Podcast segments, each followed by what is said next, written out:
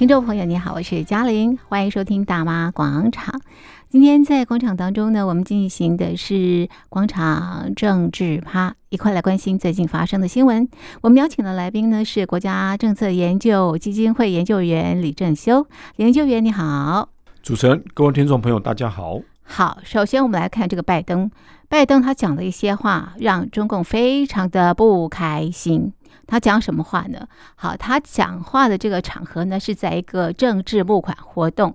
他说，这个呃，美国呃，这个下令呃，这个呃，击中呃中国的呃侦察气球的时候，习近平根本不知道气球在哪里，所以习近平很震怒。那么另外呢，他也提到这个习近平是个独裁者。哇，这个话一出呢，让中共哦跳脚了。这个拜登他怎么了？为什么会在这样的一个政治募款活动当中啊说这样的话？是坦白讲了，这当然是极为少见的一个方式，嗯，来描述，嗯，美国想要，嗯，哦，积极交往，嗯。的一个对手领导者的用词，嗯哼哼，因为毕竟吼，美国相当在意的这个所谓的外交礼节嘛，对，所以通常。不会用过激、过度的言辞来形容，嗯，好，他想要交往，嗯，好的一个对手，是，嗯，所以这一次呢，拜登突然呐，用独独裁者，嗯，这个词来形容习近平的时候，确实让大家吓了一跳，嗯，好，当然，中共方面当然气急败坏嘛，嗯。中共这个外交部马上发声明，嗯，然后严厉的谴责拜登的用词，对，然后也说嘛，这是极度违背这个外交礼仪，严重侵犯中方政治尊严的政治挑衅。是是，嗯，大家都知道嘛，习近平的颜面，嗯，是中共必须要维护，嗯，即使牺牲的国家利益，嗯都必须要办到的。嗯所以这也是为什么。外交部这个发言人毛宁在第一时间马上回击，他不管是否是因为刚好这个布林肯才结束，这个北京的访问，是是，他也不会去顾虑到说中美关系是否能够继续进一步的发展啊，是，他就直接点名，嗯，好，拜登这番的言辞是极度嗯。挑衅，嗯，他也用挑衅的字眼，是，很显然。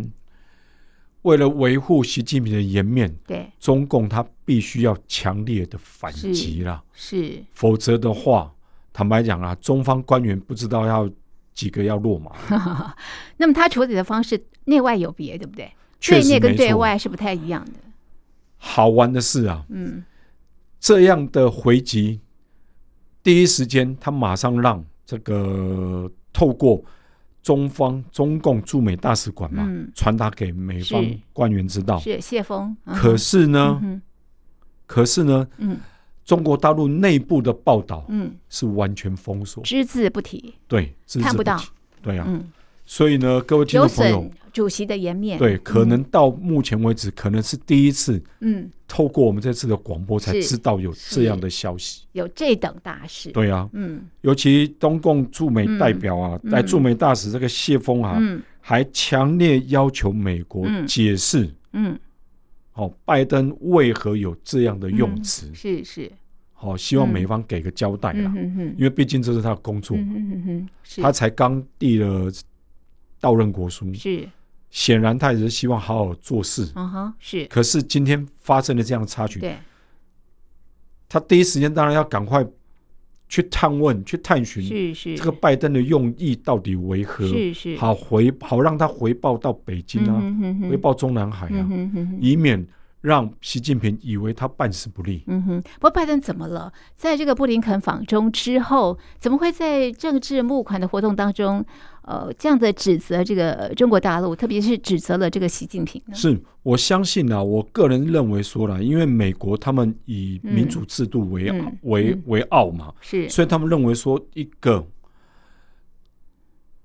专制国家，嗯，哦，他当然。一定有一些问题。嗯，然后美国在面对这些专制国家的时候，嗯、美国应该以自己的制度嗯，来胜过嗯。这些其他专制国家对现行国际秩序的挑战跟破坏。是是，所以拜呃拜登的用词，他基本上是以民主制度为傲，是是。哦，嗯，以美国的民主制度为嗯。自豪了，所以他不经意，或是说他等于从内心嗯。讲出他内心的话，嗯哼哼，是。实际上，他虽然视习近平为他的对手，是。为他一个对话的一个对象，可是，在内心当中，嗯，哦，很显然透露了美国其实是不信任，嗯，中国共产党。不信任中国大陆这个政治体制，嗯，他把他的真心话讲出来了。确实，确实如此，啊。哎，你刚刚提到民主啊，那这个中共也提到，你讲民主是不是？我们也有民主啊，我们的民主是全过程人民民主啊。确实啦，谢峰在表达这个中方的抗议的同时呢，嗯，他也提到了说了，嗯，中国呢不断发展全过程人民民主，嗯，是强调，嗯，这是最广泛。嗯，最真实、最管用的社会主义民主。嗯，嗯，然后他坦白讲，就是刻意要反驳。嗯，习近平，呃，拜登对习近平的评价，我们不是独裁。对，是。可是，我们从全过程民主、嗯、人民民主，嗯，来看看，嗯，这这是一个什么样的民主？到底是什么？跟西方的民主有什么样的不同？对，因为根据，嗯。这个中方，嗯，哦，中共他们官方的说法，嗯、这是属于习近平，嗯，新时代中国特色的社会主义思想的一部分，嗯，然后呢，他认为这个是在这个过程当中，哦，尤其是在政策拟定的过程当中，是。有有别于西方的代议式民主，嗯、或是直接民主，嗯。是。好，尤其是他希望让民主过程的成本较小，嗯，代价较小，嗯，然后让风险可控，嗯哼，是。好，这个是全过程人民民主的一个特色，嗯哼，是。然后，特别是有学者也讲说了，他认为这个叫做所谓的象征性、描绘性、形式性和实质性代表的，嗯，视为民主制度，是。那这可能是听众朋友才可能理解的啦，嗯，因为对西方人民来讲，嗯，民主不外乎就是什么？简单的讲，人民当家做主，人民做主嘛，是。何谓民主？可以选出总统。人民做主？就是所有掌权者，对，在位者，嗯，包括总统，对，官员是，还有代表，对，民意代表就议员嘛，国会议员等等，是。是由人民一票一票公开透明的方式，还有公平是。公开透明的方式选出，而不仅如此，人民除了投票选出自己的总统、自己的国家领导人，嗯，跟自己的这个议会代表以外，人民还有另外一个权利，就是什么？第一个，人民平时都有批评嗯。政策的权利，嗯哼，是。哦，你政府推出的政策我不满意，是我有权利批评，是。而受而这样的批评呢，不会受到政府的打压，是甚至于受到生命的威胁，没错，是。第二个不会锒铛入狱，对，而且不经任何审判，是。就把人揪进了监狱，没错，而以所谓颠覆国家政权罪是为由把你抓起来，对，嗯，可是国家政权，嗯。未经法院审判，嗯，那这又是什么？是是。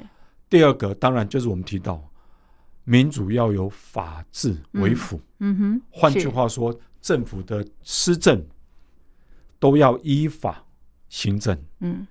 而任何的作为，嗯，必须在法律规范下，嗯，之下为之，嗯。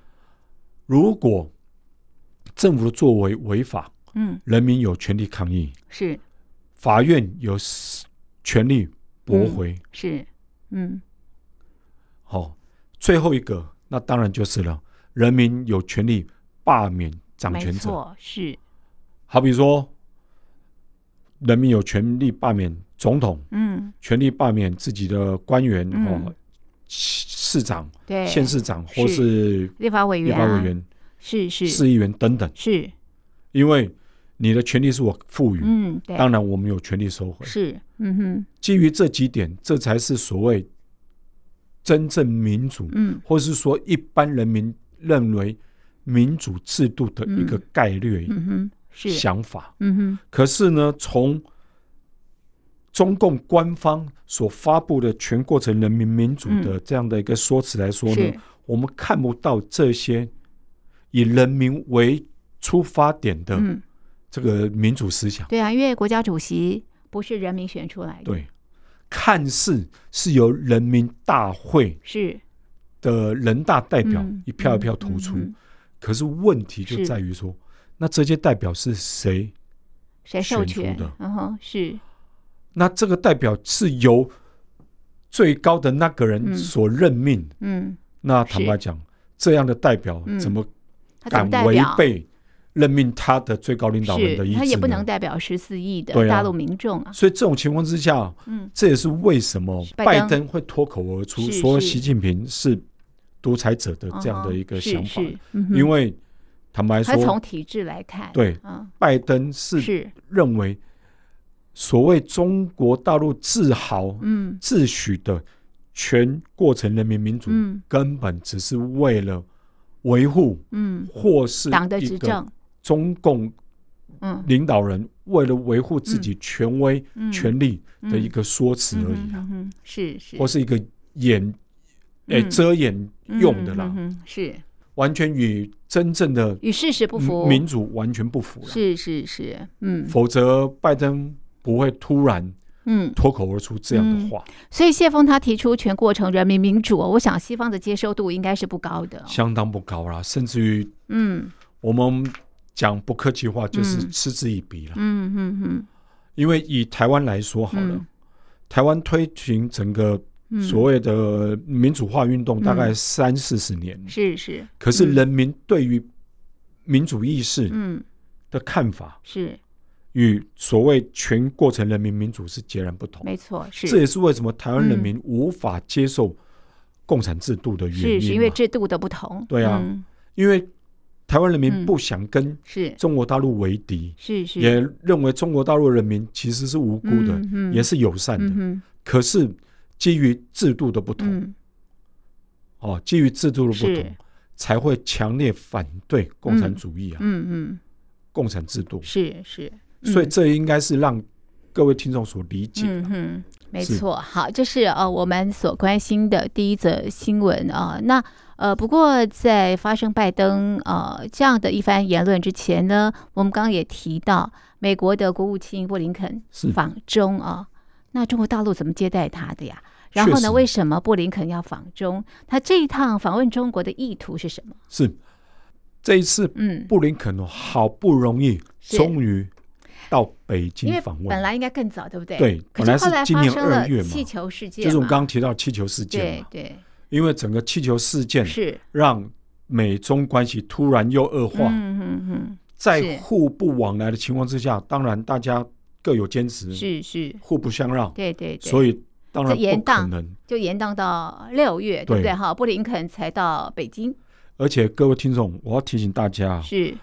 布林肯这一次访问中国大陆，是他在二零二一年一月就任国务卿以来的第一次访问。嗯，各位想想看，相隔两年，相隔两年多了，是是。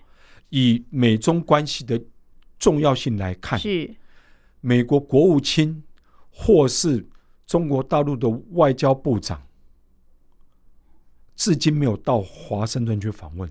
这是对美中关系来讲是非常严重的讯号，嗯，是代表着双方有互相坚持，或是互不让步，的问题存在嘛？是是，否则怎么可能？嗯，原本应该互相递出橄榄枝的这个外长，嗯，外交官，首席外交官，竟然至今都没有互访，嗯，而布林肯。好不容易才踏上了北京土地，嗯嗯、是。可见得美中之间的猜忌，嗯，相当深，或是相当，不仅相当深，嗯、甚至于彼此之间的敌意，嗯，依然存在啊，嗯，只是大家秘而不宣，是是是，哦，大家不想要真正撕破脸，嗯嗯，而是希望维持一个，就是大家惯用语，就是所谓斗而不破。嘛，是是，至少维持一个能够相互接触，嗯，好，相互对话的一个基础，是是，否则如果大家真的撕破脸的话，那对于美国也好，对中国大陆来讲，嗯，将会是一个非常难以想象的。我觉得也是全球的灾难，啊。对，是。因为我们不是说马上会进会冲突啦，嗯，会恶化到冲突。是，可是各位想想看哦，中国大陆，嗯，出口到美国，嗯，的贸易量这么多，嗯，是。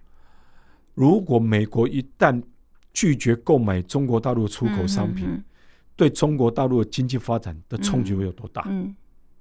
哦，各位有没有想过？尤其现在中国大陆要靠内需也，也也没办法，也没办法、啊，大家不敢消费嘛，哈。所以年轻人也好，或是一般的普遍的失业率这么严重，对，呃，百分之二十点八，相当高。可能再过个几年，如果再不解决的话，会变成政治危机。危机啊、所以，为什么习近平这一次？愿意让布林肯来，是是，我相信他应该也知道内部问题的严重性、啊，不解决不行了。对，是，如果没有这个对美关系趋缓的话，嗯嗯、恐怕会危危及到他内部统治的一个权威，是是，跟他的一个稳定。对，那他怎么接待布林肯的呀？当然啦，他们也为了要展现所谓这个中国人的泱泱大国。的风范嘛，是，他就派一个所谓这个。北美加大洋司的司长，嗯，去接机，嗯，好、哦，外交部长，嗯，或是外交部长秦刚，或是副部长，并没有到现场来，嗯，嗯。哦，并没有来现场，嗯、然后可能就是有一点要给，非常的多，对，有一点要让布林肯看到说，我们，啊，愿意接待你，是，可是我们之间的旗舰呢？嗯还是存在的，哦、是是，还是存在的。嗯、哼哼哼，然后从他们这次的安排又可以看得出来，为什么？嗯、第一个，隔天呢，布林肯跟秦刚先会面，嗯、是，哦，嗯，谈了七八个小时，包括后来用餐之后继续谈嘛。是是，事后的新闻稿大家都说是有建设性的，是。广泛的的的一个接触，嗯。哦，大家都认为不错，反应都算正面。是，那隔天上午呢？王毅他现在升任为中共外事办主任嘛？是是，代为接见。嗯，哦，他出面的接见，嗯，他的态度就比秦刚稍加强硬了。嗯，他正式的向这个布林肯，嗯，传达了中共的一个官方立场，就是第一个。不得违背哦，侵犯中共的核心价值。嗯，不要试图以台海问题、以两岸问题，嗯，来戳戳弄，嗯、来这个做做文章，嗯，或甚至于做这个诋毁中共是的一个筹码。嗯嗯嗯。哦，那最后一个就是要尊重，嗯，各自，嗯。的政治制度，坦白讲，他讲尊重各自制度，其实就是希望美国尊重他的一党独大、一党专政的这个体制嘛。嗯、是简单的说嘛。是哦，当然可能的暗语就是说，你美国不要试图来改变，或是说用过往所用的词叫做和平演变，是我们中国大陆的政治体制。嗯嗯，是是他的。用语，王毅的用语吼，比秦刚来的更加强硬，更加强硬。是，然后当然跟布林肯的的的对话交锋哦，就会有一点点火药味的啦。是是，有一点火花了。对，是。可是当然，嗯，为了表达这个对化解美中紧张态势的这样的一个善意嘛，是。哎，最后一刻。美诶，中方突然跟美方说了，习近平愿意接见布林肯，是。我坦白讲，这不在计划之内的，对不对？我坦白讲了，嗯，这个是应该本来就是美方可能希望，嗯，但期望不高，嗯，嗯期望不高，是是。可是，一旦习近平愿意接见的话，嗯、那当然美方也认为说，哎，至少，嗯，他们预期的目的，嗯。能够达到，有达到，是是。只不过啦，我们从这个座位安排上又看到了中方的一个，应该是说 他想告诉美方什么？应该说，我们应该说这个叫做小布林肯小家子比跟小鼻子小眼睛，中共的官员坐在一块，对啊，就是说这个四方桌，这个长条形的长条形的方桌，然后美方。代表团跟中方的官员嗯。相互对望嗯嗯，而习近平坐在主席嗯就是主人的那个位置上是是是没错，好像说嗯。双方在听习近平讲话。是是有那种小鼻子小眼睛的做法哦，实在配不上嗯。大国了大国风范。是中共还自诩为泱泱大国，他就需要做大国的风范，你你你讲他没有。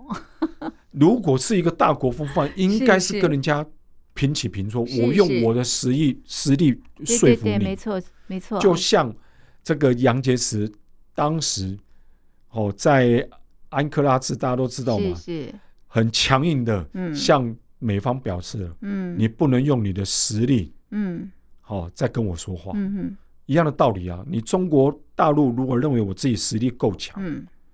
你用拼的方式就可以让对方屈服，嗯哼。可是你在这样的一个座位安排上，嗯，取巧，嗯，其实配不配不上一个大国风范，就是说也没有得分啦，对不对？哈，对中国大陆来说的话，其实不见没没有得分的，是是是，因为只会让人家看到说你中国大陆。哎，但是我觉得在中国大陆内部也许有哦，确实啦，我们必须讲，如果中国大陆要做一个内宣的话。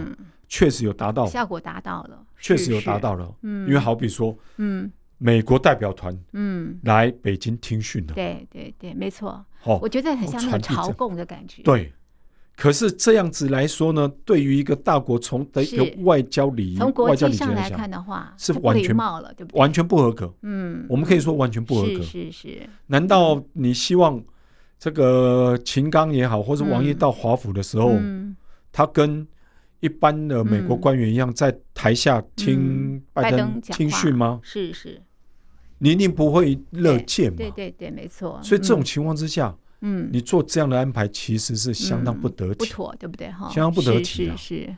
当然，美方也为了嗯双边关系的稳定，是他也接受嘛，接受这样的安排嘛。当然，美方可能会觉得说客随主便。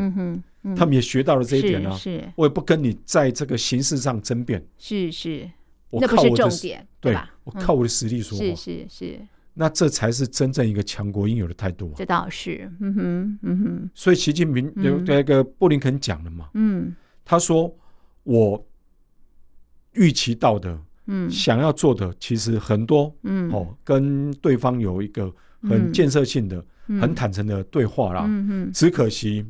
中方依然拒绝，嗯，好恢复跟美国之间的军事对话，嗯，没错，这是他遗憾之之处啦。对，他只是希望说中方能够尽速，嗯，恢复啦，嗯，不要让这个这个热线啊，嗯，永远只有一边在响，嗯，而且没有人接接听了。是，我想这个动作，呃，目的是要降低啊这个风险啦，对不对？啊？美中之间的一些风险。这也是为什么布林肯或是拜登他们认为说，嗯。你做这样的安排，他们也不会在意，是是，因为他们要争取的是实质的效果，而不在乎这些外在，或是说一个表面的。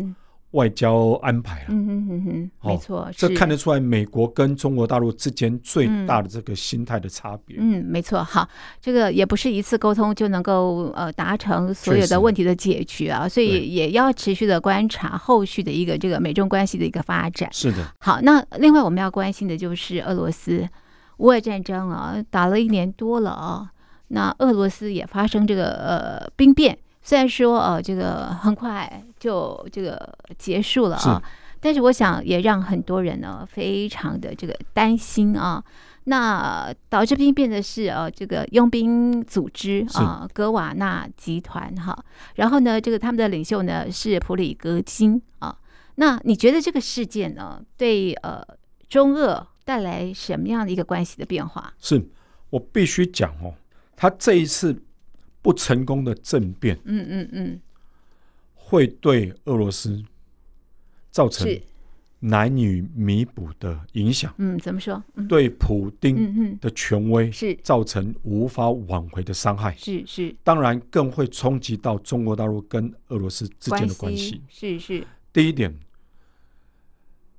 他这次的政变不成功，嗯，可是哦，受到俄国人民的欢迎。嗯嗯，是。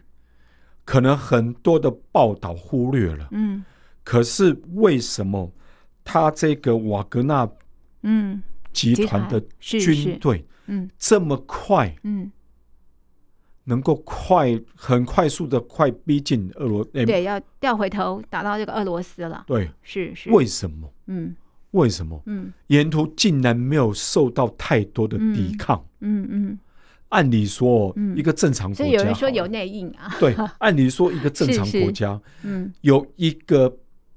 就是说有权、嗯、有兵这个这个军备的、嗯、的一个集团是要搞政变的话，嗯、按理说一个正规军，一个国家掌握的国家的军队，照理讲应该是全力反抗、全力扑灭才对啊、哦，没错，是。可是竟然瓦格纳。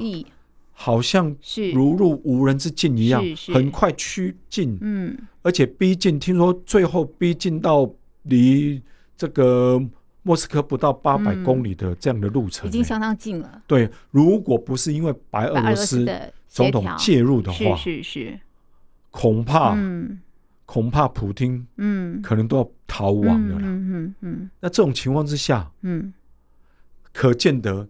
整个俄罗斯内部的民心是如何的涣散，嗯、甚至于包括军队，嗯、不想打仗的这样的心态有多么的严重？没错，多么的普遍？是，是，否则的话，怎么可能让俄罗让这样的兵变？因为是是得到内部的，不管是接应也好啦，嗯、或是同情也罢啦，嗯、这么快，对，是好。能够进展，嗯，到这个俄罗斯境内境内呢？是是，如果不是因为这个普普里格金啊，嗯，可能碍于他跟普丁之间的私人关系，或是因为白俄罗斯的说服啦，是是，他知道如果进去的话，可能会造成俄罗斯内部的动乱，嗯，甚至于。会不会影响俄罗斯军队在乌克兰的战争的战役？后果都没有都没有人知道，所以可能因为这样的种种因素，所以他突然叫停，而愿意哦，有点像自我解，就是自我放逐的意味，嗯。到白俄罗斯，嗯哼是。哦，到白俄罗斯，然后整个军军团也瓦解嘛。是，或是想收编为俄罗斯军队也愿意归顺的，就嗯嗯，就就被接纳，是是。等等。可是我必须讲，嗯，普丁对这样的事情一定心有余悸。嗯哼，他对于自己现在各位个人人生的安危的保护，一定更加更担心，担心更加紧密。是，因为他不知道，嗯。现在俄罗斯军队内部是不是是会会不会有下一个瓦格纳集团？对，因为会不会有嗯中阶级、中低阶级的军官是是在酝酿兵变呢？嗯哼，或甚至于有高阶的将领嗯，希望尽早结束俄乌战争的高阶将领，试图要推翻普丁政权的。因为俄罗斯也死了很多的。军人。是啊，尤其是很多军人认为这场仗是。不公不义的战争，是，因为他们完全不知道为什么要对乌克兰嗯。发动战争呢？对，因为号称是兄弟之邦，是是，大家都知道乌克兰跟俄罗斯之间的关系，嗯，长远以来，嗯，不管是从这个苏联时代，甚至于更早。两国之间的关系是非常紧密的。嗯，是。说兄弟之邦不为为，对啊，对啊，不为过啊，是是。结果，嗯，老大哥竟然对自己的弟弟嗯下手。下手了，嗯，这让很多俄罗斯人对。无法相信、无法接受啊。是，尤其是很多俄罗斯人，不管是亲友也好，嗯，甚至于亲戚，对，好朋友，很多是在乌克兰工作生活，是。都因为这场战争打乱了嘛？对对，没错。所以他们内心是敢怒不敢言，嗯哼，敢怒不敢言。是是。所以这次瓦瓦格纳嗯的一个失败的兵变哈，嗯嗯，其实已经激起了内部很多的涟漪啊。对对。虽然现在短时间内可能还没办法，嗯，马上推翻这个普丁，嗯，可是难保，嗯，不会在。基层，嗯，酝酿这样的一个气氛，嗯哼哼哼，所以这也是为什么我说一定会对普丁的领导权威造成难以无比弥补的伤害了。是，那对这个中俄关系呢？当然不可否认，嗯，如果普丁下台，因为这样的情况，嗯，被迫下台的话，如果换来了一个，嗯，会亲西方，嗯，的一个领导人，嗯。那中国大陆，习近平当然就要紧张了，所以他就没有办法联俄抵抗这个西方国西方国家的的的包围了嘛？尤其是大家都知道嘛，中国大陆现在嗯在这个沿海嗯，在东面嗯，要面对什么？美国，甚至于现在的南韩嗯、日本是，然后现在可能还有包括东协，嗯嗯，然后西西南边有印度，嗯嗯。所以，如果自己的北方俄罗斯被美国、被欧洲国家拉过去了，对，对。中亚可能也会沦为这个西方的势力范围的话，嗯、那中国大陆等于是被孤掌难鸣，对，被所有是。的国家包围在中间。嗯，嗯。虽然没有所谓冷战，嗯。的这样一个名词出现，嗯嗯，可是坦白讲，实际上，嗯，就是新冷战了，嗯嗯，等于就是把现在世界上仅存的唯二，嗯，共产国家是中国大陆跟北韩包围在内啊，嗯嗯，是。那这种情况之下，嗯，习近平想要永久执政的习近平怎么忍受得了？是，所以我想当时。这个习近平应该也是非常的忐忑啊！当然是啊，他一定会彻查解放军内从上到下对他的忠诚度啊。嗯嗯。目前当然没有看到任何迹象，不过难保没有所谓“嗯杀无赦”的这样的命令出现。嗯哼，就是宁可错杀不可放过，以免颠覆了解放军对他的忠诚。嗯哼，是是，因为他。其实应该相当严，所以中共党庆的时候啊，习近平提到要忠诚护党。所以习近平，嗯，七月一号，嗯，中国共产党的党庆，按理说是。应该是很高调会庆祝，没有哎，今年没有哎，今年竟然悄然无声，是是是，可见得啊，习近平对于自身安全，嗯，对于中国共产党政权的安危。是有非常高度警戒的，嗯、哼哼哼，尤其是这个瓦格纳的这样的一个失败政变，给他的冲击是。应该相当大。不过这也提醒大家，这个战争真的会带来很大的这个影响啊，轻启战端真的是不利的啦。确实是，尤其是在没有任何合理合法的、嗯。理由之下，是是。去侵略任何其他的一个国家，对，这不仅违反了国际社会，对，违反了国际法，是是，更违背了人心呐，嗯，因为人心，而且也没有办法得到发动战争的那个国家的人民的这个支持，对啊，因为你人民都不支持的战争，对，怎么可能持续的下去？是是没错，所以大家看到嘛，嗯。从去年西，那个普丁用强硬手段去镇压国内的反应，就反抗、反对声浪，嗯。反抗议的有示威游行。可是难保哦，这样的示威游行不会再兴起哦。尤其是因为这次兵变的刺激，嗯。难保不会基层民众，嗯，再度走走上街头，没错没错，再度抗议哦，要求政府赶快撤军，嗯嗯，因为大家都受不了，嗯，不仅太多的年轻人无谓的、无端的牺牲生命，嗯嗯，因为不知道为谁而战呢，嗯，为了你一个没有理由的理由，嗯。而付出了这么惨痛的代价，没错，所以他也可以呃提供给这个台海作为这个借鉴，对不对？确实如此啊。嗯、所以为什么俄乌战争爆发以来，嗯、西方国家也好，嗯、对，我相信，甚至于包括中国大陆内部，嗯，中共内部，嗯，应该都有做过俄乌战争对于台海情势影响的这样的一个报告分析。嗯嗯，是是哦。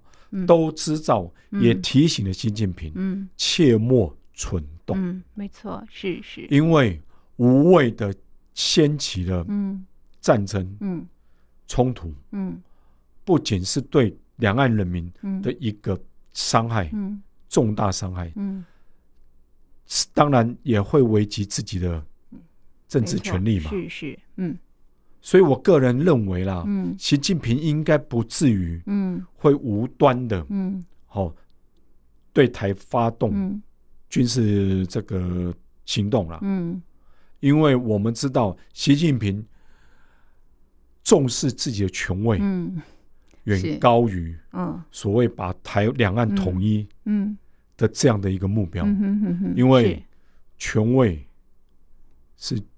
钱 的嘛，是就像基辛格所说的嘛，嗯，是无可抵挡的春药，嗯，是。因为能否真的台湾把台湾拿下来，他没有把握，嗯是，可是掌握权力是现有的，是现在的，嗯是是，所以对习近平来说，一再用台湾的问题，嗯，来打压自己内部，嗯，的民主化，是。的人民自由，嗯，哎，好像。符合中共的合理性嗯的合法性，嗯嗯，可是他知道轻易发动战争，就有可能危害到自己的权利，嗯，我相信习近平应该不会想要牺牲自己的利益，是是，做他没有把握的事。我们也不希望战争发生啊，因为这个老百姓生灵涂炭，我想是大家不乐见的。而且咱们都说这以和为贵嘛，对不对？好，所以还是要倡议和平。是是是，没有错。对好，这是啊，针对呃这个最近发生的这个几则新闻进行的剖析，我们的讨论就进行到这里。非常谢谢听众朋友的收听，也谢谢李研究员的分析，谢谢您，谢谢主持人，谢谢各位听众朋友。